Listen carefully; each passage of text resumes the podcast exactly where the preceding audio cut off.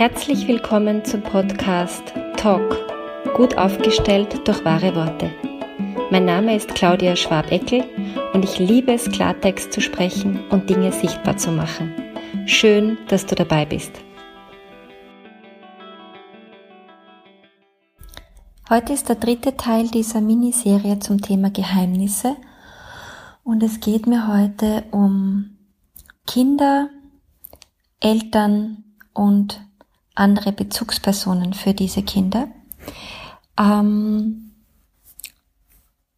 wenn jetzt äh, jemand zuhört und sagt, ich habe keine Kinder, interessiert mich nicht, dreh ab, vielleicht doch kurz warten, weil es gibt ja auch Kinder im Umfeld oder vielleicht äh, Geschwister, die man hat, die Kinder haben, also sprich Nichten und Neffen, wo man vielleicht dann unterstützend auch äh, mitwirken kann. Ähm, ich erlebe das immer wieder bei Kindern, dass sie etwas erzählen und dann so hinten nachsetzen, aber sag's niemandem. Also entweder der, der Lehrerin nicht oder der Kindergartenpädagogin nicht oder der anderen Mutter nicht oder dem Papa nicht oder also unterschiedlich halt, wie halt die Situationen sind. Und ähm, das ist natürlich ein verständlicher Wunsch, weil manchmal ähm, wird halt auch gedroht, ja, dass Kinder untereinander sagen, wenn du das wem erzählst, dann das und das und das und das. Ähm, es gibt und, und es braucht auch dieses Vertrauen, dass Kinder sich verlassen können drauf, wenn sie sagen, erzähl es niemandem, dass man es auch niemandem erzählt. Das heißt, das ist eine wirklich herausfordernde Situation. Und jetzt hängt es natürlich davon ab, was erzählt dieses Kind.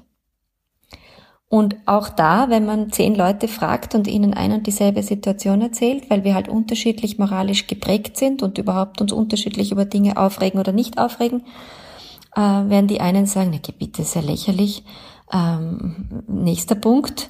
Und die anderen werden, werden sagen, es ist total arg, da muss man was machen und keine Ahnung, ja. Also wir sind unterschiedlich und das ist auch in Ordnung so. Also wenn das Kind jetzt etwas erzählt und dann hinten nachschiebt, man darf es niemandem erzählen, dann ist man in dem Moment Geheimnisträger oder Geheimnisträgerin. So, und wenn ich jetzt dem Kind sage, ja, okay, ich sag's niemandem, dann ist es ähm, notwendig, damit das Vertrauen zu diesem Kind nicht nachhaltig gestört wird, und das wird durch solche Aktionen nachhaltig gestört, Vielleicht nicht unbedingt beim ersten Mal, es kommt ein bisschen drauf an, aber auf die Dauer in jedem Fall. Ähm, das heißt, wenn ich verspreche, ich erzähle es niemandem, dann erzähle ich es auch niemandem.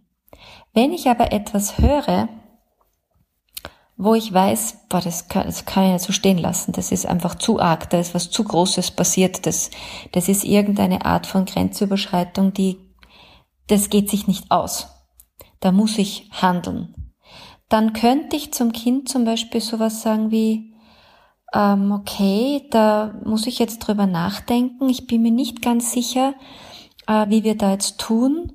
Ähm, lass mich mal mit dem Papa zum Beispiel sprechen. Und wenn das Kind dann sagt, nein, dem Papa darfst du es auf keinen Fall erzählen, dann würde ich da, ich persönlich, ja, auf keinen Fall sagen, ja, okay, dann bleibt das unser Geheimnis, weil ähm, da wird es dann wirklich schwierig. Also ich finde, die Eltern haben die Aufgabe gemeinsam, im Übrigen auch wenn sie als Paar getrennt sind, großes Rufezeichen, Lösungen zu finden und nicht der eine weiß was und der andere weiß nichts, da kommt das System in Teufels Küche. Das geht sich nicht aus. Also dieses, du mit dem Papa oder mit der Mama, je nachdem, wer halt äh, eingeweiht wurde, bespreche ich das schon. Also das geht für mich nicht dass wir das nicht erzählen. Aber wir besprechen dann, wie wir weiter damit umgehen. Dann weiß das Kind, woran es ist. Es kennt sich aus, es weiß, aha, da kommt ein zweiter Mensch dazu, aber der eine ist die Mama, der andere ist der Papa. Das sollte idealerweise sich halbwegs ausgehen. Und dann sollten tatsächlich die Eltern sich beraten, wie tun wir hier in dieser Situation.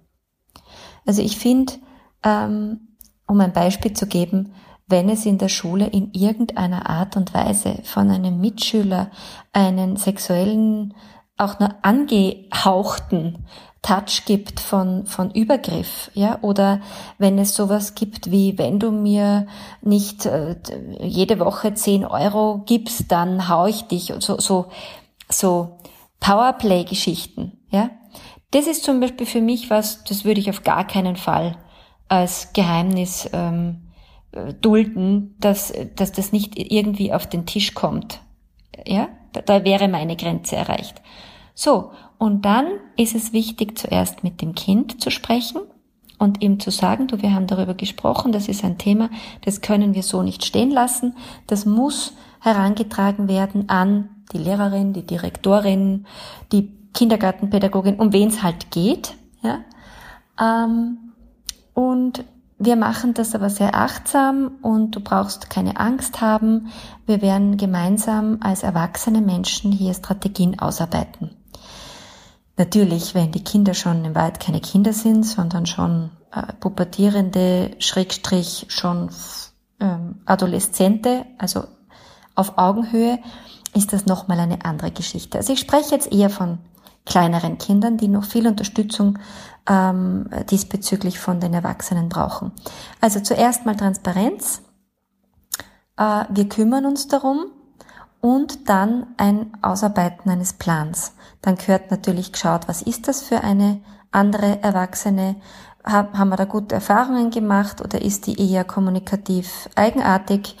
Ähm, kann, kann die es schaffen, da gute Lösungen zu finden oder eher nicht? Wenn nicht, was, wer ist die nächste Instanz? Ja?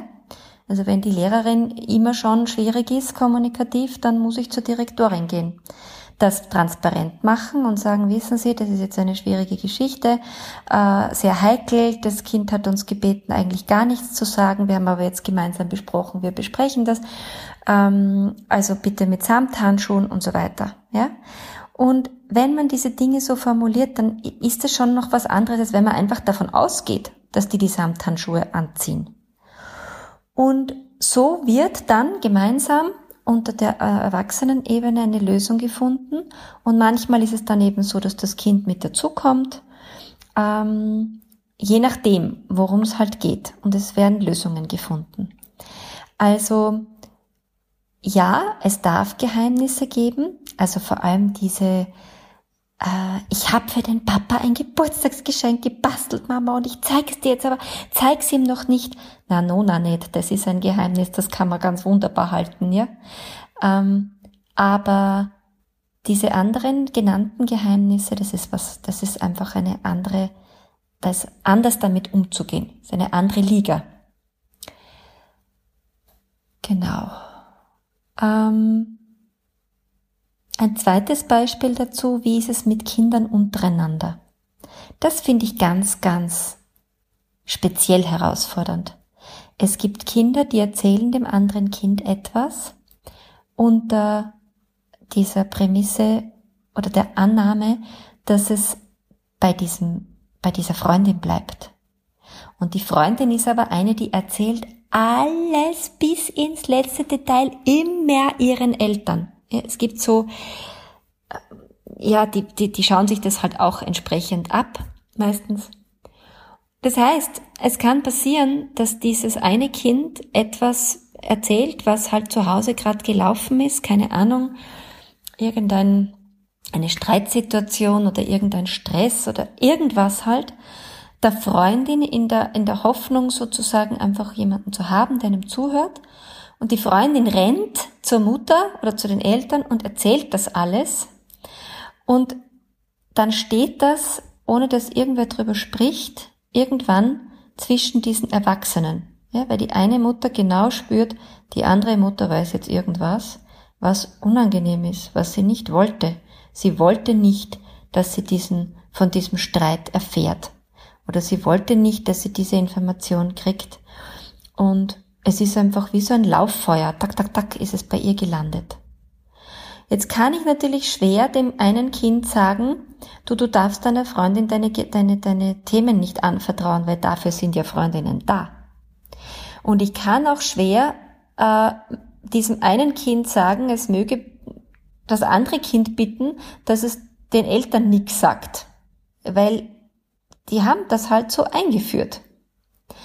Aber es geht darum, wenn man das mitkriegt, mit dem Kind zu sprechen und es sichtbar zu machen, zu sagen, du, du musst dir überlegen, was du der XY erzählst, weil die tendiert dazu, das sofort ihren Eltern weiterzuerzählen und dann, es ist für mich nicht so ganz angenehm und ähm, für dich weiß ich auch nicht, ob es so ganz angenehm ist.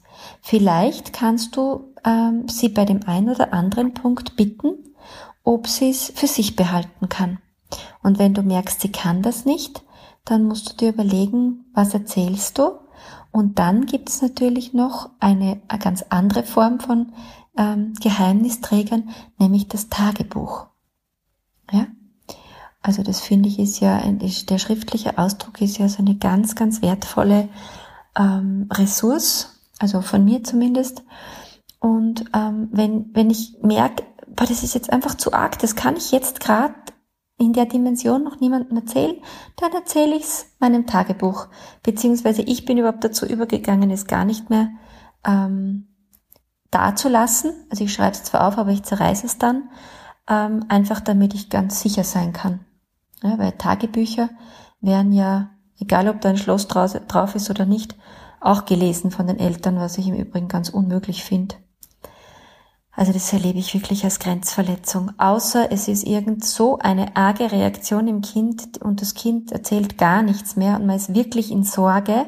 Also da rede ich wirklich von so Dingen wie äh, das Kind wird suizidal. Ja, dann finde ich darf man durchaus auch ein Tagebuch lesen, aber davor nicht. Meine Meinung, ja, mein, mein moralischer Kodex, da hat's auch tickt auch jeder anders. Ja, also dieses Thema Geheimnisse ist ein großes. Probier es aus. Find deine Wahrheitsstimme wieder, wenn du willst. Und nicht vergessen, lösen, lachen, leichter werden. Bis bald, deine Ausdrucksexpertin Claudia Schwabeckel.